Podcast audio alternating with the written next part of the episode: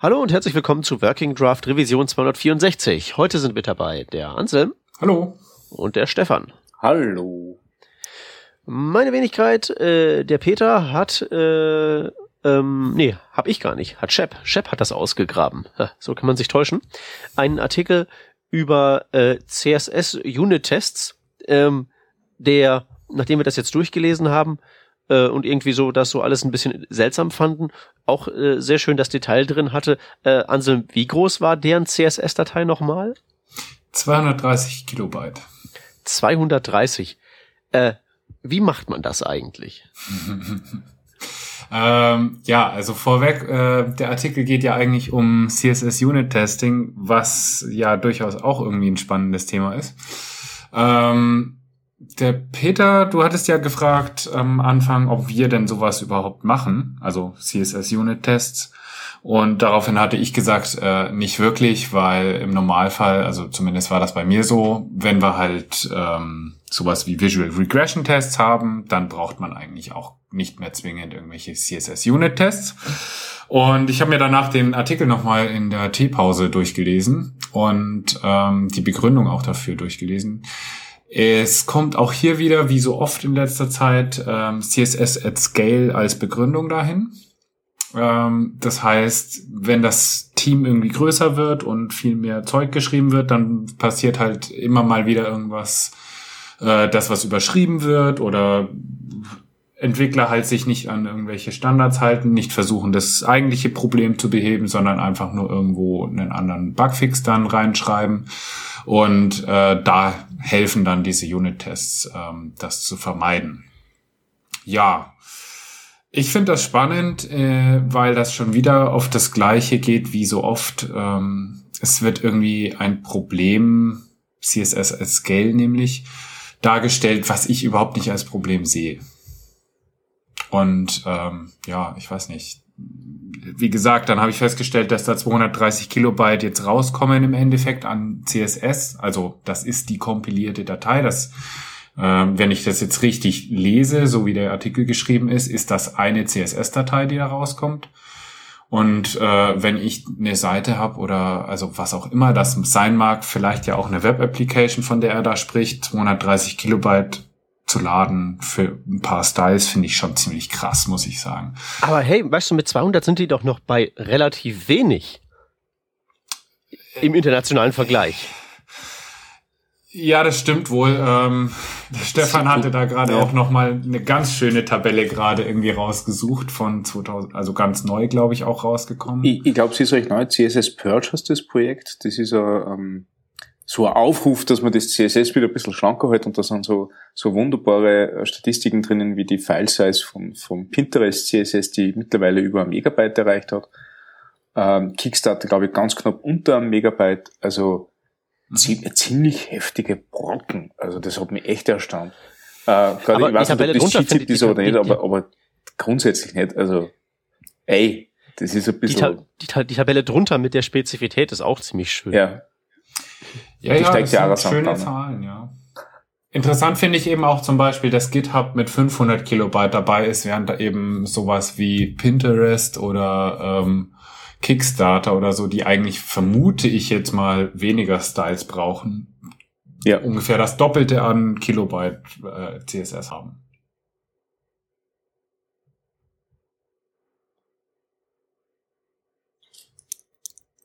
Hm.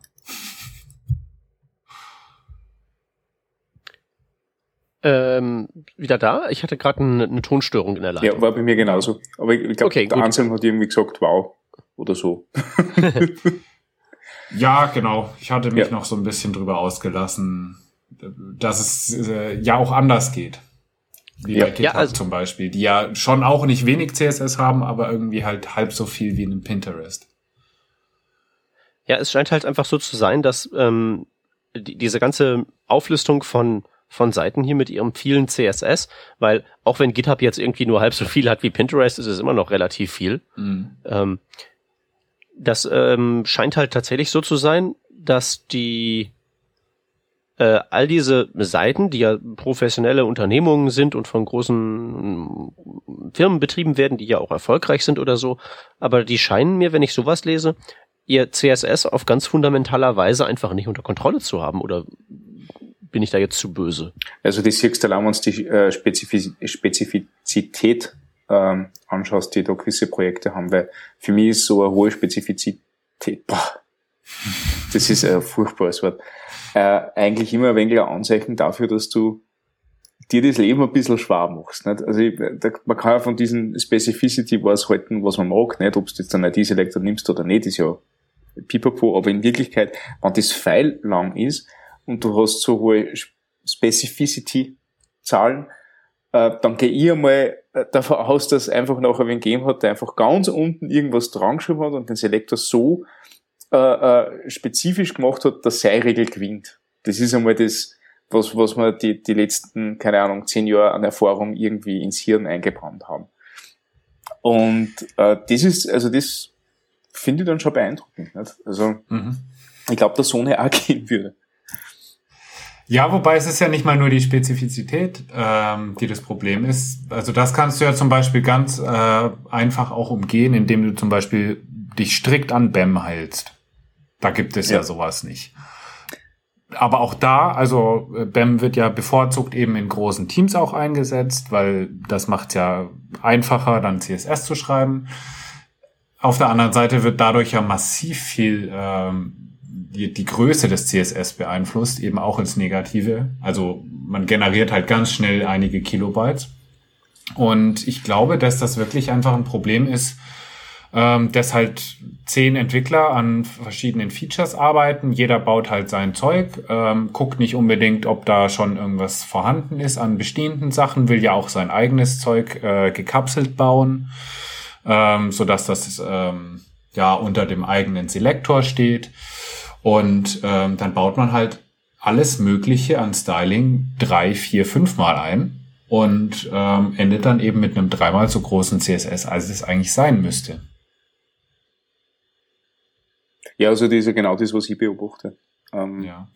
Und ich meine, klar, es ist nicht einfach, irgendwie in großen Teams darauf zu achten, dass das nicht passiert. Und du musst natürlich auch irgendwie den Leuten dich drum kümmern, dass jeder dann auch wirklich genauso vorgeht, dass er eben schaut, gibt es sowas schon? Ähm, wenn es sowas gibt äh, und die Benennung nicht passt, ja gut, dann muss man eben äh, das Modul komplett umbenennen, irgendwie generischer benennen, vielleicht komplett äh, refactoren. Aber das gehört halt auch dazu, ähm, dass ich mich ein bisschen drum kümmere und nicht einfach irgendwie immer nur alles größer mache, weil dann muss ich irgendwann hergehen und sagen, okay, jetzt schmeißen wir das alles komplett weg und bauen es komplett neu auf.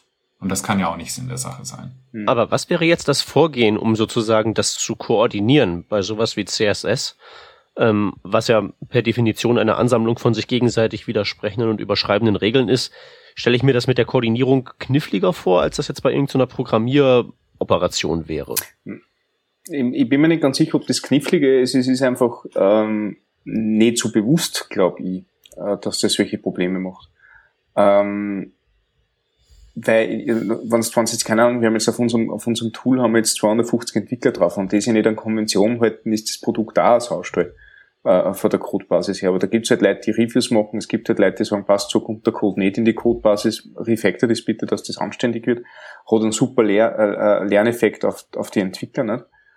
Äh, und, und man kriegt mhm. schon hin, man kriegt schon hin, dass man 250 Guide äh, äh, im gleichen Stil entwickeln lässt. Und da frage ich mich, warum sollte das nicht auch bei CSS gehen? Und ich glaube, es geht bei CSS, es muss nicht da draufschauen und, und äh, nicht nur eine Meinung dazu haben, sondern auch das quasi dann durchsetzen. Genau. Also ich bin der Meinung, das geht genauso gut und ich meine, klar, ähm, CSS verhält sich grundanders als jetzt JavaScript zum Beispiel. Und äh, das ist ja auch ein Feature von CSS und äh, ich will ja auch gar nicht sagen, dass man nicht Sachen überschreiben kann, dass es nicht Sinn macht, bestimmte Sachen äh, doppelt zu belegen ähm, oder doppelt zu definieren an verschiedenen Stellen, aber man muss halt irgendwie schon drauf gucken, dass man eben auch vielleicht ein Performance-Budget sich aufsetzt oder sowas und sagt, okay, unser CSS, was geladen wird, zumindest irgendwie ähm, das Core CSS, um halt die Applikation darstellen zu können, darf halt nicht größer als 40 Kilobyte sein. Ähm, denn ganz ehrlich, also ich hatte bisher noch kein Projekt, wo ich über 60 Kilobyte oder so gekommen bin an Core CSS. Hm. Ähm, das Wichtig stimmt so nicht ganz. Ich hatte natürlich schon Projekte, aber das war halt auch irgendwie so, man hat halt irgendwie 10.000 Libraries draufgeschmissen und mhm. äh, nichts danach gemacht und ähm, dann kam natürlich genau das raus, dass man irgendwie 250 Kilobyte äh, äh CSS da drin ja. hat. Dann ja, wichtig ist, dass du sagst Core CSS und da ist ja gerade das ganze Problem, weil ich glaube, dass diese Core CSS Geschichten schon einfach zu groß sind. Wenn ich mir denke, dass egal auf welcher Seite ich bin, da gibt's ja dieses wunderbare Audit im, im Chrome-Debugger. Und egal auf welcher Seite ich bin, bei den meisten finde ich echt so, so Statistiken, wo es heißt, okay, du nutzt 90% von dem CSS, das du downloadest, nutzt du nicht auf dieser Webseite. Das ist ja eigentlich irrsinnig, nicht? Da werden 90 Prozent mhm. vom CSS-File übertragen, die nicht verwendet werden. Mhm. Das ist, also, lass dir das einmal auf der Zunge gehen. Und meistens ist es, da sagt, okay, äh, irgendwer, irgendwer nimmt, nimmt Bootstrap, nimmt das Grid-System davon her und schreibt sie nachher sowieso selber. Mhm. Äh, und dann hast du genau das benannt, nicht? Ja, auf der anderen Seite ähm, setzt einer von euch Normalized CSS zum Beispiel ein? Ähm, nimmer. Okay. Ja, also ich habe das lange ah. eingesetzt, ich nutze das nimmer. Aus genau dem Grund, mhm. weil ich, ähm, das hat der, der Jonathan Snook hat das, glaube ich, mal gesagt, er hat gesagt, Normalized CSS oder Reset CSS, kennst du das? Das ist das, was du am Anfang in deinem Projekt hast und nachher tust du das weg und du merkst, es schaut eigentlich genau gleich aus. Ähm, das hat mir ein bisschen zu denken gegeben. Und dann habe ich eigentlich gemerkt, ja, also es gibt wirklich ganz, ganz wenige Sachen da drinnen, die ich brauche jetzt für, für meine Projekte. Nicht? Und die paar Sachen, die habe ich selber äh, mhm. geschwind, geschwind genommen. Nicht? Also das sind teilweise Elemente, die ich nicht verwende. Genau, oder, das, oder, das entfernt halt keiner. Wie man? Äh, naja, also jeder setzt halt, also die meisten setzen einfach Normalize ein. Klar, ja. ist ja da. Ähm, das ist halt, deckt halt alles ab, es normalisiert wirklich alles, was so schief läuft in den Browsern. Und ähm, ja, ob da jetzt halt irgendwie nur 10 oder 20 Prozent oder tatsächlich mal 70 Prozent verwendet werden, ist im Prinzip egal, weil jeder einfach immer alles einbindet. Ja. Und so gut wie keiner halt hergeht und sagt, okay, jetzt gehe ich am Schluss dahin und sag, okay, ich habe die ganzen Elemente verwende ich sowieso nicht, kann ich rausschmeißen. Ähm, die Eigenschaft habe ich eh überschrieben, kann ich auch rausschmeißen. Ähm, das passiert ja alles nicht. Ja. Und äh, das ist jetzt das kleinste Beispiel, aber ob, wie gesagt, ob ich da jetzt eigentlich bei Normalize anfange oder mit Bootstrap anfange, das Prinzip ist das gleiche. Eigentlich müsste man das bei allen Libraries, die man einsetzt, machen. Ja. Äh, weshalb ich zum Beispiel auch überhaupt kein Fan von bestehenden Models oder Slideshows oder sonst was bin, weil das immer irgendwie so viel Zeug dabei hat. Also man, ein Slideshow-Ding, wo ich irgendwie einen ganz normalen Slider für Touch und Desktop mit zwei Transitions oder wenn überhaupt, vielleicht nur einer Transition brauche. Und dann hast du da 48 Kilobyte Minified CSS. Na, herzlichen Glückwunsch. Mhm. Wozu denn? Und das, äh, ich weiß nicht. Es ist auf der einen Seite schon auch klar, dass die Leute halt nicht äh, jedes Mal selber einen Slider schreiben wollen äh, und dann eben 48 Kilobyte einfach mit reinnehmen. Auf der anderen Seite sollte das halt einfach so nicht sein. Ja, na, da stimme ich dir absolut zu. Ähm, die, äh, die Frage ist, wie man damit umgeht, nicht? Also wir nutzen ja, ich wollte gerade fragen, was sind was sind die Maßnahmen, mit denen ja. man das hinkriegen kann? Ich bin ja von diesem von diesem von diesem Ansatz, den ihr da gerade erwähnt habt, mit diesem diese, diese im Prinzip klassischen Codesicherungsmaßnahmen, mhm. also Vier-Augen-Prinzip, einer guckt drauf, bevor es eingecheckt wird. Ähm, ich, ich, ich kann mir da durchaus vorstellen, dass das ja sicherlich sinnvoll ist, aber in seiner Wirkmächtigkeit verglichen mit irgendwelchen Programmiergeschichten dann doch eingeschränkt ist, weil ja CSS halt eben, also das, das, das kann ja formal irgendwie ähm, aussehen, als würde das den gesetzten Regeln irgendwie ähm, folgen, aber dann trotzdem irgendwelche globalen, ganz schrecklichen Sachen machen, mhm. die dann halt wieder irgendwelche Fixes ähm, nötig machen und dann baut sich das so auf. Man kann ja nie irgendwo mhm. wirklich was sauber wegkapseln. Ich, das ich, stimmt zu, schon, ja. ich möchte zu dieser Vier-Augen-Prinzip-Geschichte noch vorher eine kleine Anekdote erzählen, bevor wir in das Thema gehen, weil das habe ich auch in, in meiner Karriere oft genug erlebt. Also es hat immer diesen Vendor-Folder gegeben. Nicht? Der Vendor-Folder ja. ist der, der diese ganzen Linting-Mechanismen zum Beispiel äh, ausnimmt äh, einfach nur sagst, ja, also du willst ja nicht zum Beispiel als jQuery, äh, willst ja nicht linken, weil die coden ja anders wie du. Und äh, das gleiche kannst du bei Styles auch machen. Hat natürlich dann geendet, dass einmal Leute die das Projekt übernommen haben und bei denen der Bild immer äh, äh, gefailt ist, weil du, äh, weil, weil die natürlich nicht in dem Stil gearbeitet haben. Alles in den Vendor-Folder reingeschmissen haben, was für ein riesen Saustück gesagt hat, nicht? Mhm. Äh, und, und, und lauter solche Scherze oder Code-Reviews, wo du nachher 63 Kommentare hast, weil halt der noch nie was gehört hat davon und einfach denkt, ja, CSS kann ich nicht und das mache ich und dann hast du Code-Review und dann hast du auf einmal 63 GitHub-Kommentare. Der wird dann auch spinnert davon. Also das ist, äh, da braucht man, glaube ich, sehr viel Feingefühl und, und ein bisschen, ein bisschen äh, äh, Menschenkenntnis, dass man da äh, sauber vorankommt. Ähm, aber abgesehen von dem hast du natürlich da, eh, wie du sagst, das eine Problem, äh, dass die totale Absicherheit dann nicht gibt. Nicht? Also irgendwas kann immer aus, auslaufen. Naja, klar, aber das ist ja auch gar nicht das Ziel, das perfekte CSS zu generieren. Also das kann nicht das Ziel sein, weil dann braucht man halt ewig dafür und bis man fertig ist, ist halt schon wieder alles Mögliche an Anforderungen geändert worden. Aber was wir hier ja oft jetzt sehen, ist einfach irgendwie so ein absolutes No-Go. Also, mhm. wie gesagt, ein Megabyte CSS. Also, da ist so viel Verbesserungspotenzial, ja. dass, äh, ja. Ich, ich muss ganz ehrlich sagen, ich frage mich, wie Medium das zum Beispiel schafft, dass die ein halbes Megabyte haben.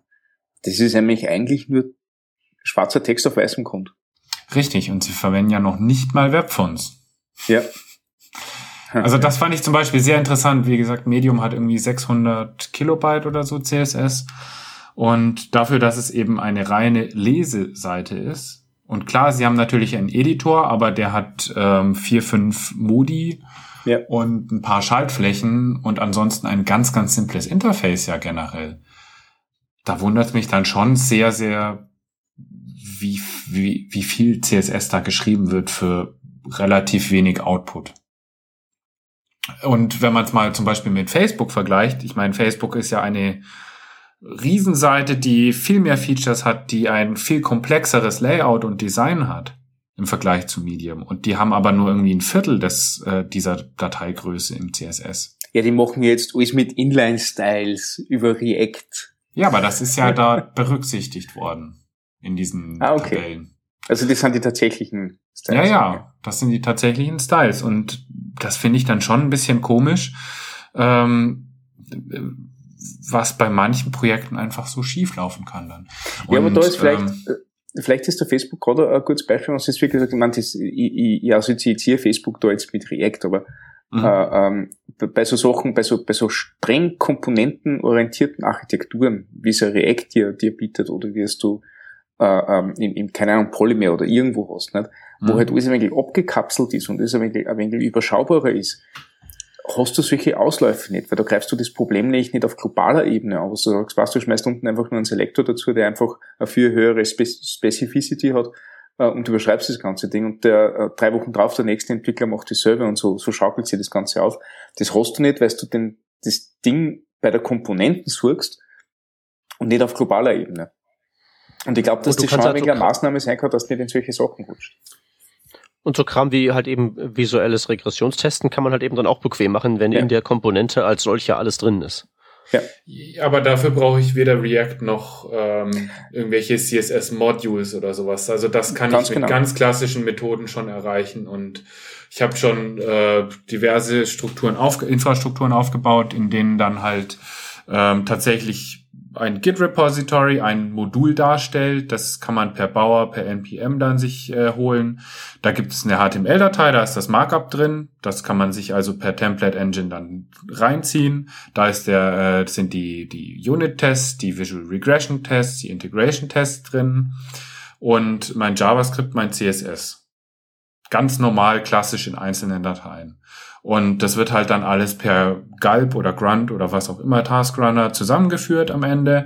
Und dann kommt halt eine globale CSS-Datei raus. Und wenn du deinen Namespace da halt strikt einhältst, dann ist das auch überhaupt kein Problem. Und wir hatten da auch keinerlei, also was heißt keinerlei, aber wir hatten extrem wenige Bugs und ähm, es war eine stabile Plattform und wir hatten, äh, obwohl es ich glaube, teilweise 15 Leute dran gearbeitet haben, hatten wir am Ende im 60 oder 50 Kilobyte CSS da draußen. Und das äh, nach einem Jahr Entwicklungszeit. Also ähm, wie gesagt, da haben äh, laut diesem Blogartikel, über den wir auf das Thema gekommen sind, haben diese zehn Entwickler, ähm, die da irgendwie jetzt da das Team aufgestockt haben, allein in einem halben Jahr genau so viel noch draufgelegt auf das bestehende CSS.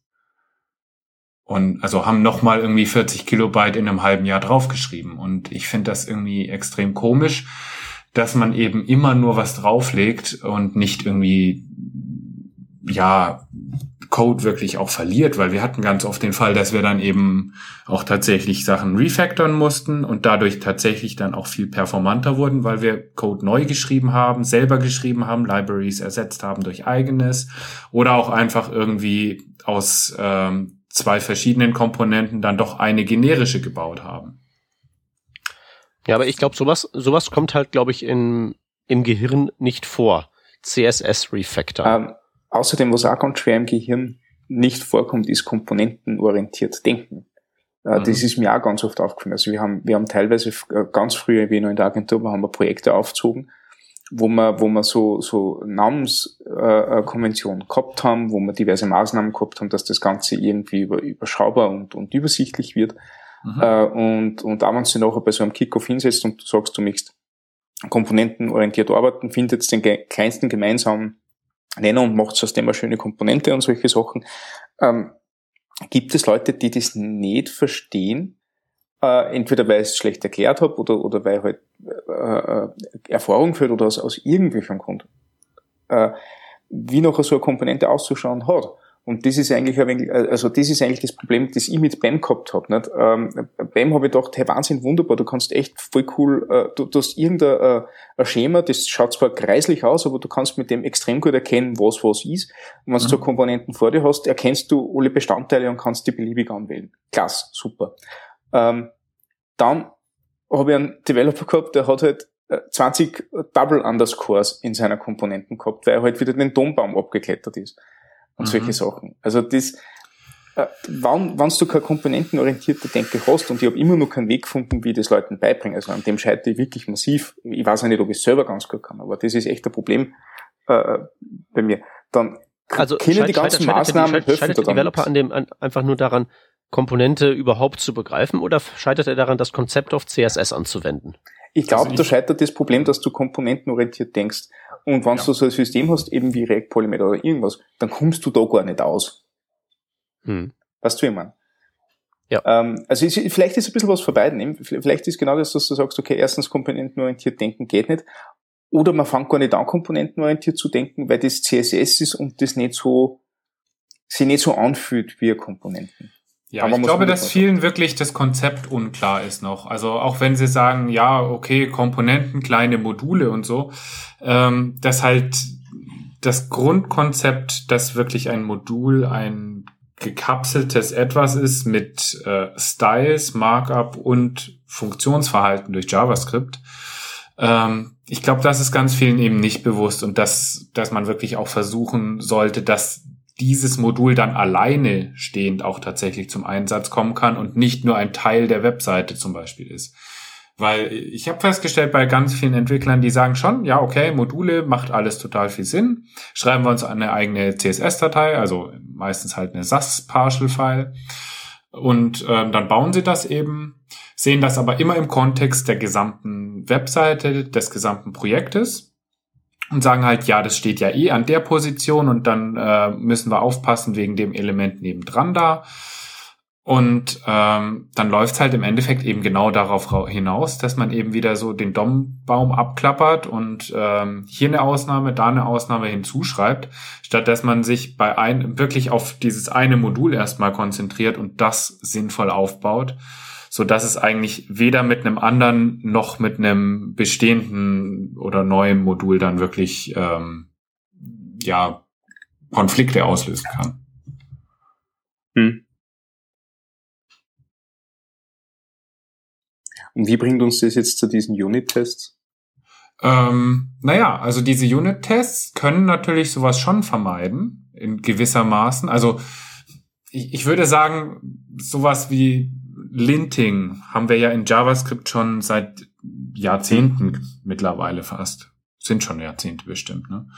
Ähm, in CSS ist es eigentlich noch relativ neu, gibt's ja aber jetzt auch mittlerweile eigentlich einige coole mhm. Tools, also ähm, StyleLint. StyleLint zum Beispiel Super. oder das ältere ähm, SCSS-Lint hieß das Ding. Mhm. Ähm, sind ja beides ziemlich coole Tools, die einem auch helfen, dass man verschiedene Konventionen einhält, ähm, keine, keine Properties oder Values dupliziert in einem Selektor, wie man die Selektoren schreibt und so weiter und so fort. Ähm, das ist ja schon der erste Schritt, äh, um solche Problematiken auch zu vermeiden. Und ich glaube, dass auch ganz, ganz viele da einfach sich überhaupt nicht dran halten oder sowas auch gar nicht im Einsatz haben als Tool. Ähm, das wäre für mich der erste Schritt. Und der zweite Schritt kann natürlich dann ähm, eben entweder sowas wie ein Visual Regression Test sein, der da läuft, um einfach ähm, visuelle Probleme darzustellen, Abweichungen im Design darzustellen, Bugs herauszufinden, die da irgendwie durch was Neues hinzukamen. Oder aber man führt eben tatsächlich sowas wie Unit-Tests ein, man muss halt da auch immer den Aufwand sehen, der damit verbunden ist. Mhm. Und der ist natürlich, wenn ich jetzt Unit-Tests für CSS schreibe, massiv viel höher, als wenn ich ähm, ein kluges JavaScript habe und dort darauf aufbauend äh, meine Unit-Tests noch schreibe. Mhm. Weil CSS ja gar nicht darauf ausgelegt ist, ähm, wirklich so, ähm, so programmatisch zu sein. Mhm. Ja. Ich, ich habe das Problem, dass ähm, nachdem es ja da um, um Wiedergabe geht, ähm, weißt du einfach, dass jede Rendering-Engine CSS zwar vielleicht gleich interpretiert, ähnlich interpretiert, keine Ahnung, mhm. äh, aber doch irgendwie anders rendert. Das heißt, da tue ich mir auch ein bisschen schwer, wenn ich sage, wie Unit-Tests, weil das kann ja von Browser zu Browser anders ausschauen und generell ist ja der, das Ergebnis für einen CSS äh, eine relativ unscharfe Angelegenheit. Genau. Unscharfe Angelegenheiten scharf zu testen, da habe ich immer ein bisschen ein Bauchweh damit. Ja, also wie du schon sagst, äh, was ist denn mit einem Vendor-Prefix zum Beispiel? Das genau. löst sich zwar momentan gerade so ein bisschen auf, weil jeder halt die WebKit-Prefixes noch einbaut, aber auf der anderen Seite, es ist halt nun mal ein Headless Browser und ähm, das kann niemals alle Browser-Engines ja. abdecken. Und selbst zwischen diesen Headless-Browsern und einem realen Browsern besteht ja noch ein Unterschied oftmals. Also das kann auch immer nur eine Richtlinie sein und also aus meiner Sicht ist das eigentlich das Problem von der falschen Seite angegangen, weil wenn das Konzept fehlt und dadurch die Kontrolle äh, der Entwickler unter sich, dann ja, kann man natürlich sowas machen wie jetzt Unit-Tests einführen, aber ich glaube nicht, dass man dadurch effizienter arbeitet. Hm. Ja, ich glaube, ich glaube ich nämlich auch. Ich glaube, ähm, dass CSS nicht geplant wird. Genau. Also sowas wie, ähm, bevor hier, wenn wir sagen, wir machen jetzt hier ähm, neues Projekt und wir machen jetzt, wir programmieren jetzt was, dann klärt man ja vorher ab, ob man das irgendwie im objektorientierten Stil oder sowas halt eben bestreitet. Und ähm, dass man dann überhaupt sich hier mal an so ein Paradigma heranwagt und wirklich mal irgendwo in der freien Wildbahn BEM oder sowas antrifft. Das ist ja beileibe nicht der Regelfall. Das ist ja mhm. eher die Ausnahme, dass man sich da explizit sagt, äh, wir machen, wir haben einen Plan, wie wir unser CSS schreiben, dass das also tatsächlich der Überlegung und nicht der Notwendigkeit entspringt. Ja. Mhm. Das müsste man mal vielleicht, vielleicht machen. Und dieser Unit-Test ist, glaube ich, einfach so ein bisschen das, ähm, also die Erkenntnis, dass das, dass das Problem besteht und halt eben ein, ein Lösungsansatz, der da versucht wird zu fahren. Aber möglicherweise liegt's halt wirklich ein bisschen tiefer. Mhm. Ja. Äh, Wenn es in Richtung geht, CSS-Plan, dann kann ich echt empfehlen, äh, einmal so einen Workshop von Harry Roberts zu besuchen. Der hat dort unglaublich viel Wissen mittlerweile äh, äh, angesammelt und teilt das extrem gut. Also ich habe die, die Gelegenheit gehabt vor zwei Wochen oder so, dass ich das mache. Äh, und das war schon ziemlich cool. Also mhm. ich, ich stimme nicht allem zu, was er da macht. Aber es hat für die Projekte, die er betreut hat, alles eine Berechtigung gehabt und das habe ich recht spannend gefunden. Und gerade wenn du mit viel Leuten zusammenarbeitest, ist das, glaube ich, nicht schlecht. Werden wir verlinken, dann kann sich ja der geneigte Hörer da mal drum kümmern. Genau. Ja. Damit wären wir Also, aber auch eigentlich schon bei einer guten Überleitung für das andere Thema, was wir heute noch Ich, ich wollte es gerade sagen, die, die gehen ineinander über, oder? Ja, total. Also- äh, wir haben ja jetzt eh schon über Performance auch gesprochen und der zweite Blogartikel, der uns untergekommen ist, geht auch darum, ähm, eben die Best Practices are killing Mobile Web Performance und ähm, der ähm, Herr Schäfer, den wir hier auch schon mal ähm, zu Gast hatten, hat den Damit meinen wir, damit meinen wir nicht Shep. ne? Genau, Genau, der andere Schäfer. Sonst würden wir Ja. auch Shep sagen. Ja, der, der Schäfer mit Umlaut. Genau. Ähm, der hat sich da so ein bisschen drüber ausgelassen, ähm, was wir aktuell als Web Performance Optimizations so bauen, einsetzen, was empfohlen wird und warum er dem nicht so ganz zustimmt und ähm, ja, man eigentlich da über andere Konzepte nachdenken sollte, damit das ähm, in Zukunft auch noch gültig bleibt. Ähm, ich habe den Artikel jetzt nicht gelesen. Kannst du mal zusammenfassen, so grob? So ein Beispiele? Ähm, ja. also zum Beispiel sowas wie ähm, Lazy Loading, ähm, was ja durchaus relativ viel bringen kann von der Initial Performance, also von der Initial Load Performance, dass man halt wirklich nicht alle Bilder von Anfang an lädt, sondern erst auf ähm, Beginn des Scrollen dann einblendet und laden lässt. Ähm, das ist ja auch eine schöne Sache, ähm, ist aber auch ein zweischneidiges Schwert, weil es eben ganz, ganz oft zu Problemen führt. Ähm, gerade wenn eben die Internetverbindung nicht so gut ist, dann ist das eigentlich sogar kontraproduktiv, weil dadurch ganz oft irgendwelche Seiten dann eben kaputt gehen. Ähm, sowas wie, äh, ja, Darf ich da ganz kurz was sagen dazu? Dann, dann kannst du Klar. gleich machen. Da ein Ja, super ja. Anti-Beispiel gesehen für, für Lazy Loading. Das war bei der, bei der Seite einer österreichischen Bank, die den Lazy Loader so implementiert haben, dass der diesen Ladekringel gezeigt hat, nicht alle Bilder geladen hat und noch alle Bilder angezeigt. Aber der hat auf alle Bilder gewartet. Das heißt, je mehr Bilder die Seiten gehabt hat, umso länger hat das Bild gebraucht, bis das angezeigt worden ist. Und das hat auf, auf dem Endergebnis nachher, das war eine elendslange äh, Seiten mit ke keine Ahnung wie viel Bildern, hat das 30 Sekunden dauert auf einer Cable Connection. Das ist einfach unbeschreiblich gewesen. Ja, das ist, das ist tatsächlich, ist, das ist ja dieses, dieses inkrementelle Rendern. Also Ja. auf heutigen Kisten geht das ja super schnell. Aber als damals das eingeführt wurde in den ersten Webbrowsern, hat das ja tatsächlich das Darstellen langsamer gemacht auf diesen alten Mühlen, aber es fühlt sich halt schneller an, wenn die Seite nach und nach kommt.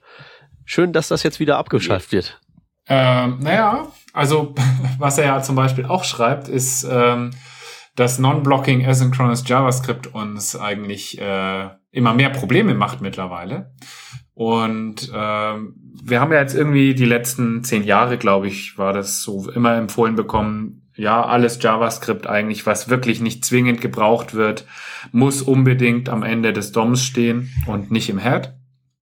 Und ähm, dadurch entstehen jetzt aber ganz andere Probleme.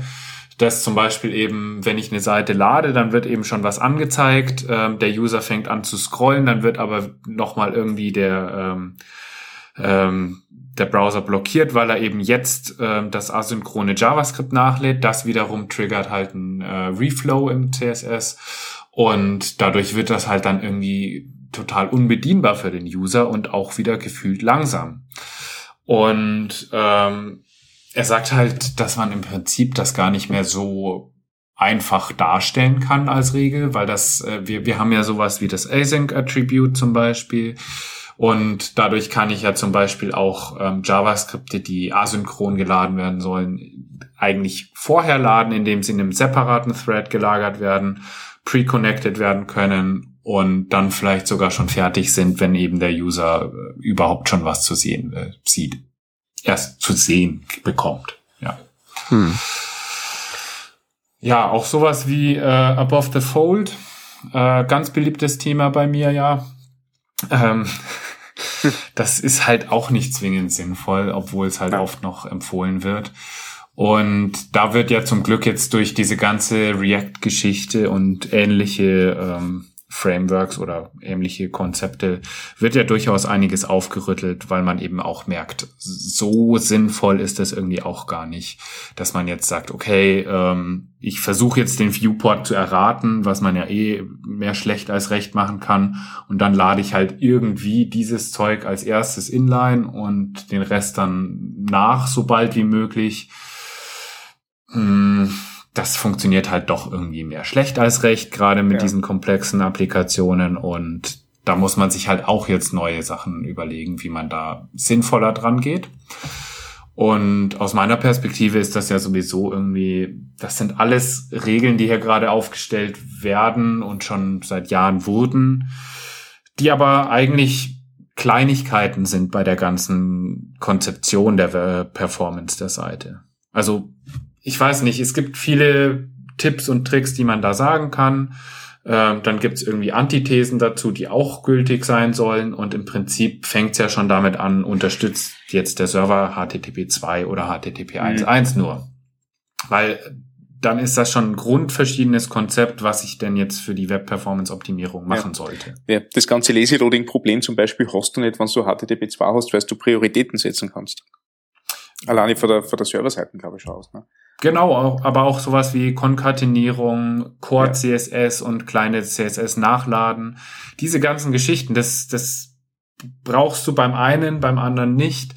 Und deswegen ist es ganz schwierig, da jetzt irgendwie den einen richtigen Weg vorzugeben. Mhm. Und ähm, das macht ja auch so Tools wie PageSpeed irgendwie so nutzlos, meiner Meinung nach, mittlerweile, weil sie halt versuchen, generisch irgendwelche Tipps zu geben. Ja. Und die Entwickler natürlich, weil sie ja auch sich mit der Thematik gar nicht so tief beschäftigen, die wollen natürlich 100 Punkte bekommen. Und dann haben sie halt einen anderen Setup, als Google den empfiehlt, weil Google hat halt HTTP 2 zum Beispiel und äh, super schnelle Anbindungen und alles Mögliche. Und äh, schon stimmt das eigentlich im Endeffekt für das Projekt gar nicht mehr. Wobei man sagen muss, PageSpeed hat äh, wir kontinuierlich weiterentwickelt. Also du merkst, ähm, wir haben ja das teilweise, wir, wir tracken ja PageSpeed täglich bei unserer Webseite mhm. äh, und schauen, wie sich das Core ändert, obwohl wir zum Beispiel mal nichts machen. Also wir haben ja wöchentliche mhm. Deployments und wenn sich in der Woche mal das Core ändert, dann ist irgendwas passiert, das nicht in unserer Hand liegt, dann hat es eine neue PageSpeed-Regel gegeben. Äh, entweder mhm. zu unserem Vorteil oder nicht. Ähm, und, und da sind sie recht dahinter, dass die Regeln auch ständig anpassen. Zum Beispiel haben sie diesen, diesen ähm, dieses Teil mit dem kritischen CSS jetzt drinnen. Also sie, sie sagen, priorisiert die Inhalte, die der Benutzer zuerst zu Gesicht bekommt, so auf die Art.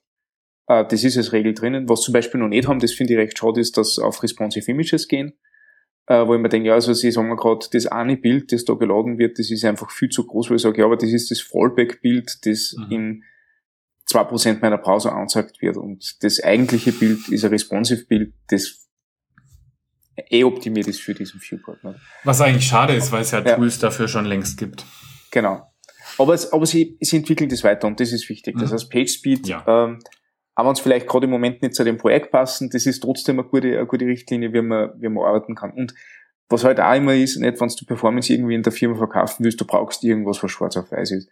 Und wenn du sagen kannst, passt, wir haben dort einen riesen Score, alles ist rot, dann hast du irgendwas, mit dem mit dem du arbeiten kannst. Genau. Nur ich bin halt auch der Meinung, also auch einen, sagen wir mal, 80 von 100 äh, Punkte Score muss nicht zwingend schlecht sein, das kann ganz durchaus das absolut richtige Ergebnis für das Projekt sein. Ganz und gar nicht. Andererseits, wenn nachher einer sein, sein 20 Megapixel Bild als, als Profilbild auf 32 mal 32 Pixel reingibt, ja, klar. dann hast du ein Problem. ja. Zu Recht natürlich auch dann, ja. Zu Recht, ja. Den genau. Screen muss es einmal geben, der das, der das sinnvoll ansagt. Aber ja, ähm, ist ja eine, schon eine schwierige Geschichte. Mhm. Aber wir haben halt auch ähm, gute Tools, die das irgendwie visualisieren können. Also ich meine Web, äh, Webpage-Test, das ist eine Plattform, da kann man sich ja wirklich alle möglichen ähm, verschiedenen Netzwerke und Netzwerklatenzen und Entfernungsmessungen ja. und alles durchführen und dazu dann die Metriken anschauen. Ich finde sowas eigentlich oft sehr, sehr viel aufschlussreicher als jegliche ähm, theoretische Indexzahl, die man rausbekommt. Also ob das jetzt ein PageSpeed ist oder ein, ähm, ein äh, wie heißt das, diese Metrik für die Web-Performance, diese offizielle Speed Index? Speed Index, der jetzt auch irgendwie schon wieder am Kippen ist, weil man gemerkt hat, dass es irgendwie auch gar nicht so das Gelbe vom Ei. Ja, weil er halt auch wieder nicht diesen Above-Default-Bereich äh, äh, genau. mit annimmt. Aber ja. Ja. Und also, du kannst natürlich schummeln, ne? aber er ist, er ist schon gut, der Speedindex ist schon nicht, nicht so ohne, aber er hat zwei Probleme. Erstens geht er nur above the fold. Das ist ein Problem. Und zweitens ist halt eine synthetische Metrik, nicht? Also, Genau. die wird halt vom Roboter gemacht und nicht vom echten Benutzer. Das heißt, Das, das meinte ich halt. Das, das bringt dir Ja. alles nichts, wenn du dann im äh, Realtest irgendwie trotzdem eine schlechte Performance ablieferst. hey, aber da sage ich euch, das, das ist ein Skript, das ich geforkt habe und an dem ich ein bisschen herumbastelt. Das ist RAM Speed Index. Das ist Real User Monitoring Speed Index. Äh, das schmeißt rein und der berechnet den Speed Index je nach Start Render Time und ein paar, ein paar andere Metriken für die, für die Resource Timings. Okay. Das ist eine ziemlich nette Geschichte. Ja, klingt gut. Ähm, das, also das habe ich in meinem Repo gefragt, ich muss das jetzt suchen. Also das ist teilweise ziemlich, ziemlich wild, was dort passiert. aber, aber es ist eine recht gute Annäherung an den echten Speedindex und ich habe halt rausgefunden bei Seiten, Mhm. zum Beispiel, ähm, ein Artikel von mir im Blog ist, ist total viral gegangen, weil, weil er in irgendeinem Video erwähnt worden ist. Äh, und dann habe ich extrem viel Benutzer gehabt und das hat halt damals mein Netzwerk nicht ausgehalten. Mhm. Ähm, das heißt, gewisse Ressourcen sind langsam äh, durchgetrickelt. Nicht? Ähm, hat aber kein Problem gemacht, weil der, der RAM-Speed-Index für alle noch okay war. Das heißt, sie haben alle den, das Ding lesen können. Und das war für mich ausschlaggebend. Nicht? Ja. Dass sie nicht jedes Bild sehen oder dass sie vielleicht nicht das, das ganze CSS kriegen, ist mir relativ wurscht, wenn ich weiß, sie können den Content lesen. Mhm. Und da hat mir dieser RAM-Speed-Index geholfen, weil er gesagt hat, ja, also da, wo der Benutzer gerade ist, hat er alles, was er braucht und hat nicht warten müssen, weil der RAM-Speed-Index immer unter 300 war. Und das schmeiße ich da rein. Mhm. Ja. Sehr gut. Da gibt's ja ähm, zum Speed-Index, äh, macht man auch gleich eine Eigenwerbung, da habe ich mal einen Vortrag gehalten unter, unter Folienset. Speed-Index Explained, da geht's um genau die ganze Geschichte. Mhm. Mal rein. Ja. Ja, was letztlich aber vom Matthias Schäfer nochmal so das ähm, Fazit ist, oder eins der Faz... Was Fazite. ist das Plural von Fazit? Gibt's das? Fazite, ich habe keine Ahnung. Ja, das Fazit ist ja eigentlich der eine Endpunkt.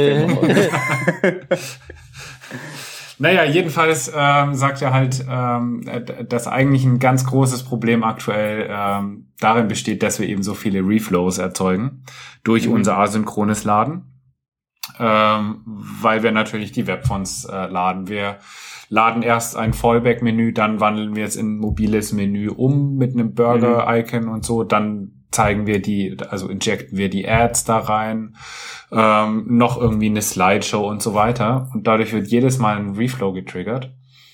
Was natürlich total uncool ist, weil dadurch eben das Scrolling kaputt geht, der Lesefluss unterbrochen wird. Ähm, das ist natürlich total unschön.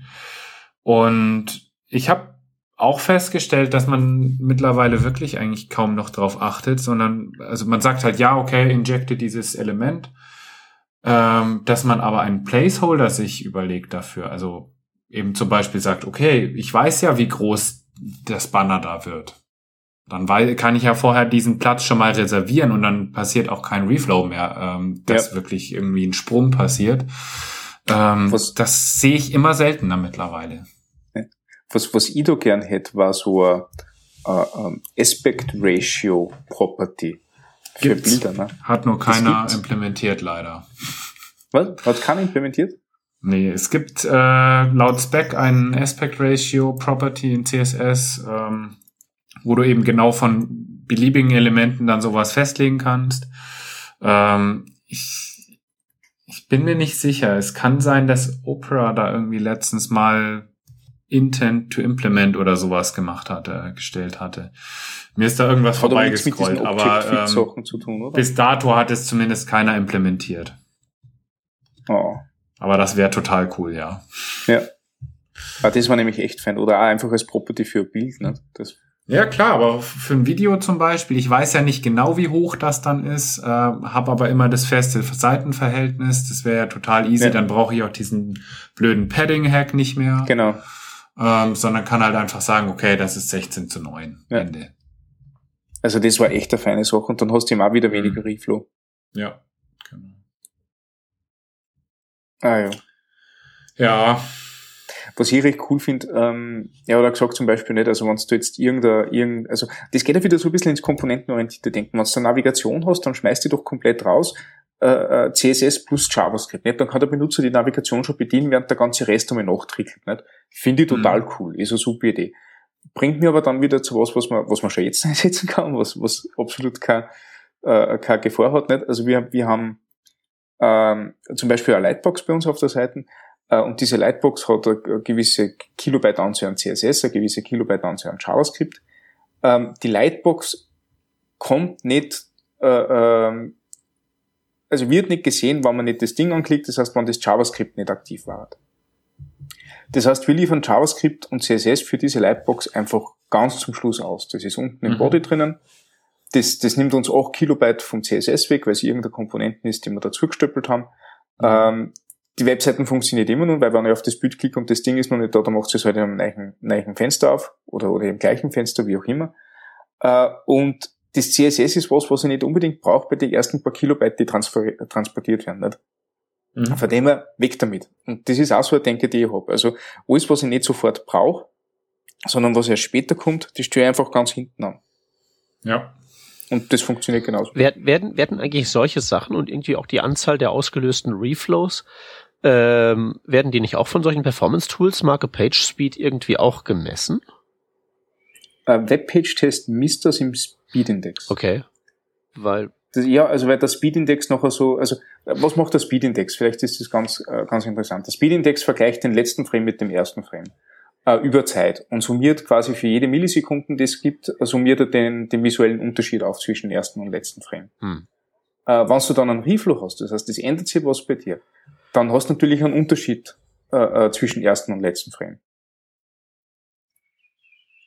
Der dort passiert. Ja. Das heißt, der, das äh, einen, einen größeren Unterschied. Das heißt, das Ganze summiert sich noch auf. Hm. Und dann hast du natürlich einen höheren Speedindex. Und der Speedindex, nachdem in Millisekunden ist, für recht, recht niedrig hm. bleiben. Also der macht das irgendwie. Und das, das sieht man teilweise in, in, in die Graphen recht schön, wo es nachher so einen, so einen kleinen Einbruch wieder gibt. Also ähm, ein Graph, der diese visuelle Vollständigkeit ansagt. Hm. Ähm, das fällt mir auf bei, bei, bei Webfonts, weil es ist ja mittlerweile auch eine gute Praxis, dass du sagst, passt, du zeigst mal einen Fallback-Font da und nachher erst den Webfont, damit der Benutzer zumindest was lesen kann, falls er die Font nicht mehr kriegt. Ähm, da gibt's aber dann, je nachdem wie groß die Font ist oder wie, wie, ähm, wie kompliziert die Font ist, gibt's einen kleinen Re Reflow-Zyklus, wo die Font interpretiert wird und angezeigt wird. Das heißt, das ist nicht sofort da, sondern du siehst kurze Zeit einmal die ganzen, äh, die ganzen Characters ausgeblendet. Und wenn die Font recht kompliziert ist oder recht viele Schnitte hat oder recht umfangreich ist, dann dauert dieser, dieser Zeitraum länger. Und dann hast du einen Bruch in deinem Speed-Index drinnen. Also in diesem Graphen gibt es so einen Einschnitt, äh, wo du nachher merkst, hä, da ist jetzt was passiert. Ja. Nicht? Und nein. Webfonts. Der ist so ein Unding, ne? Also auf, auf Mobile halt schon. Das, das Display ist, ist, ist, ist mikroskopisch klein. Der Trend geht ja mittlerweile wieder zurück. Ne? Hat ja Apple nicht umsonst wieder ja. ein kleines Telefon rausgebracht. Äh, es ist mikroskopisch klein. Das Internet ist absurd langsam. Und da drückt man halt so eine Megabyte große Webfont durch. Ich, ich verstehe das nicht. Ich, ich finde den Vorgang vom, vom Shep immer noch gut, der sagt ja erst, ob, ob einer Media Query für 1000 Pixel gibt's ein Webfont. Ja, irgendwie sowas. Ja. Also weil weil da kann man es ja erst richtig gescheit lesen. Ja, also wobei das natürlich halt auch schon auch ein bisschen abenteuerlich ist. Also ist natürlich sinnvoll und, und dass das halt eben unter 1000 Pixel das halt eben wahrscheinlich keinen Unterschied macht. Ich würde behaupten, das merkt da draußen sowieso keiner. Also wir Nerds hier, wir kriegen das halt eben mhm. mit. Aber so der normale Autonormalverbraucher, ich weiß ja nicht. Aber gut, äh, aber ist ja das alte Ding, breiter Bildschirm heißt ja nicht, dass Internet schnell ist.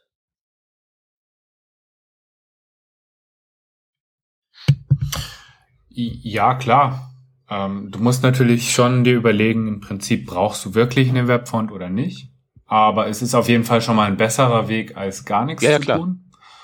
Ähm, von dem her. Ja. Also, solche, solche Wir können halt nicht feststellen, wie schnell eine Internetverbindung real ist. Das, da gibt's halt aktuell keine sinnvolle Möglichkeit für uns.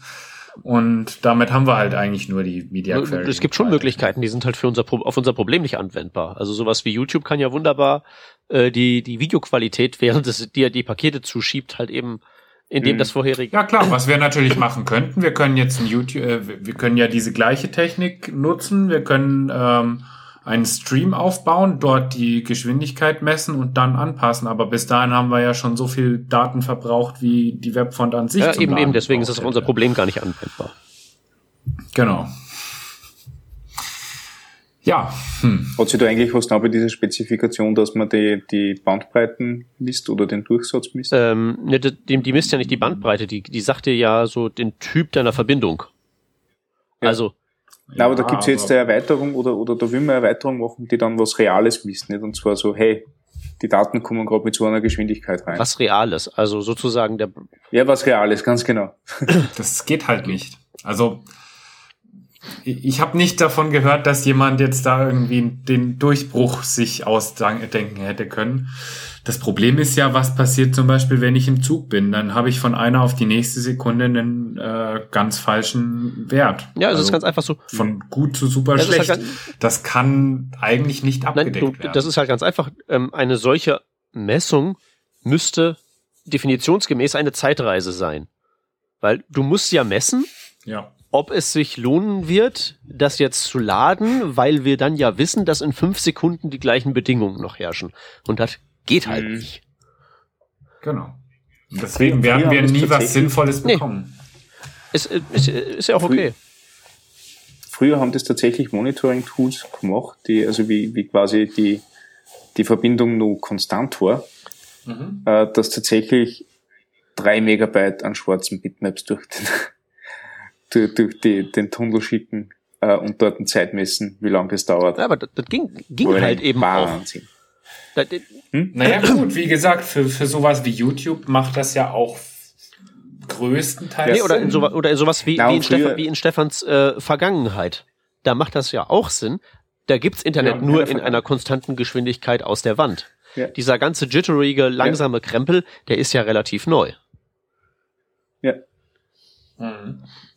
Na, absolut. Also das hat damals Sinn gemacht. Das war, wie du nur 40 Megabyte Flash äh, äh, runtergeladen ah, hast. Nicht? Ja. Da machen die drei Megabyte das Kraut nicht mehr fett. Aber jetzt, wo die gesamte Seiten eigentlich äh, eigentlich eh schon zu groß ist, nicht? Weil es nicht auf das Ding kommt, ist halt das natürlich irrsinnig. Ja, ich habe letztens einen schönen Artikel, ich glaube, ein Guardian gelesen über halt so äh, ähm, das äh, äh, hier äh, 90er Jahre Retro-Bewegung und so.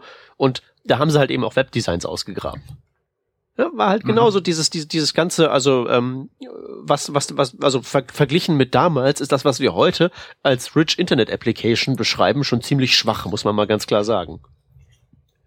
Einfach nur mhm. so von, von Optik und Audio, Video und Musik und bla und Keks. Ich will das jetzt nicht gut finden, aber äh, es ging halt eben damals in der, in dieser, äh, in der guten alten Zeit. Mhm. Ja. Ja, naja, wir reden jetzt gerade per Audio-Chat hier irgendwie über Webtechnologie. Mhm. Ohne Plugins, ohne alles. Funktioniert das super. Das ist schon fein, gell? Und wir könnten uns auch sehen. Äh, ja, könnten wir, müssen wir allerdings auch sagen, das Ganze ist ja nur möglich, weil Microsoft mittlerweile ja Skype für Linux so vernachlässigt, dass es nicht mehr funktioniert. Also Danke sonst, Skype. sonst würden wir noch ganz schön so quasi mit dem, ja, also Skype ist ja. Sonst hätten wir das noch nicht ausprobiert. Das ja. ist wohl ja. wahr, ja. Aber es tut ja. Na gut. Genau. Tja, also äh, was merken wir uns? Make Flash great again, damit wir bald wieder 90er genau, Jahres-Style also, Audio, audiovisuelle Mega-Webseiten haben können. Flash ist immer groß. Die schafft's gar nicht, dass du kleine Flash-Seiten kriegst. So, apropos Videos und äh, Streaming und solche Sachen. Wir haben nämlich noch Links für euch und der erste Link ist ähm, vom Wes Boss. Der hat mal wieder so eine Videoserie gemacht, diesmal über Lern Redux, also für React gebaut das Redux-Prinzip äh, erklärt und macht das in, glaube ich, 20 verschiedenen kleinen Videos, die jeweils so zwischen zwei und zehn Minuten haben, um das verständlich zu machen, äh, anhand eines Beispiels, wie man dann so eine Mini-App baut. Ja, ähm, ist kostenlos. Ähm, coole Sache, weil Vesboss einfach ganz, ganz viele solche Videotutorials schon gemacht hat, die auch sehr, sehr hilfreich sind und einfach verständlich sind. Ja, schaut euch an, wenn ihr da Lust habt. oder es auch einfach noch nicht verstanden habt und äh, Lust habt, das zu verstehen. Ja. Genau, und das, äh, der nächste Link, ähm, das sind die Videos, die Google auf der diesjährigen I.O. für Web und Chrome äh, veröffentlicht hat, also diese Talks, die dort auf der diesjährigen I.O. waren.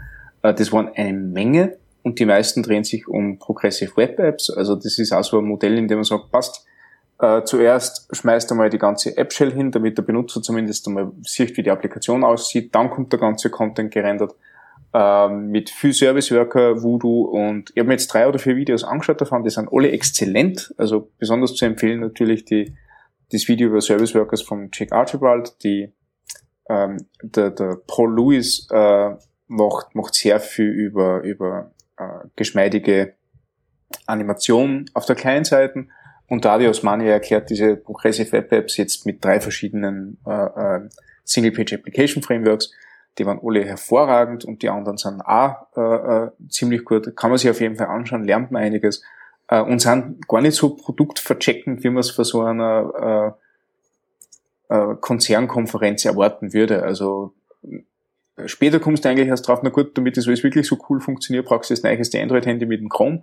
Aber da sind ein paar gute Konzepte drinnen, dass man sagt, passt, also das ist wirklich eine sinnvolle Erweiterung für diese Benutzerschicht und macht nicht so viel äh, Aufwand. Genau. Ja, damit Deckel drauf, oder? Machen wir. Gut, dann hören wir uns nächste Woche Alles. wieder, ne? Gut, passt. Ja, bis Tschüssi. Dann. Ciao. Ciao.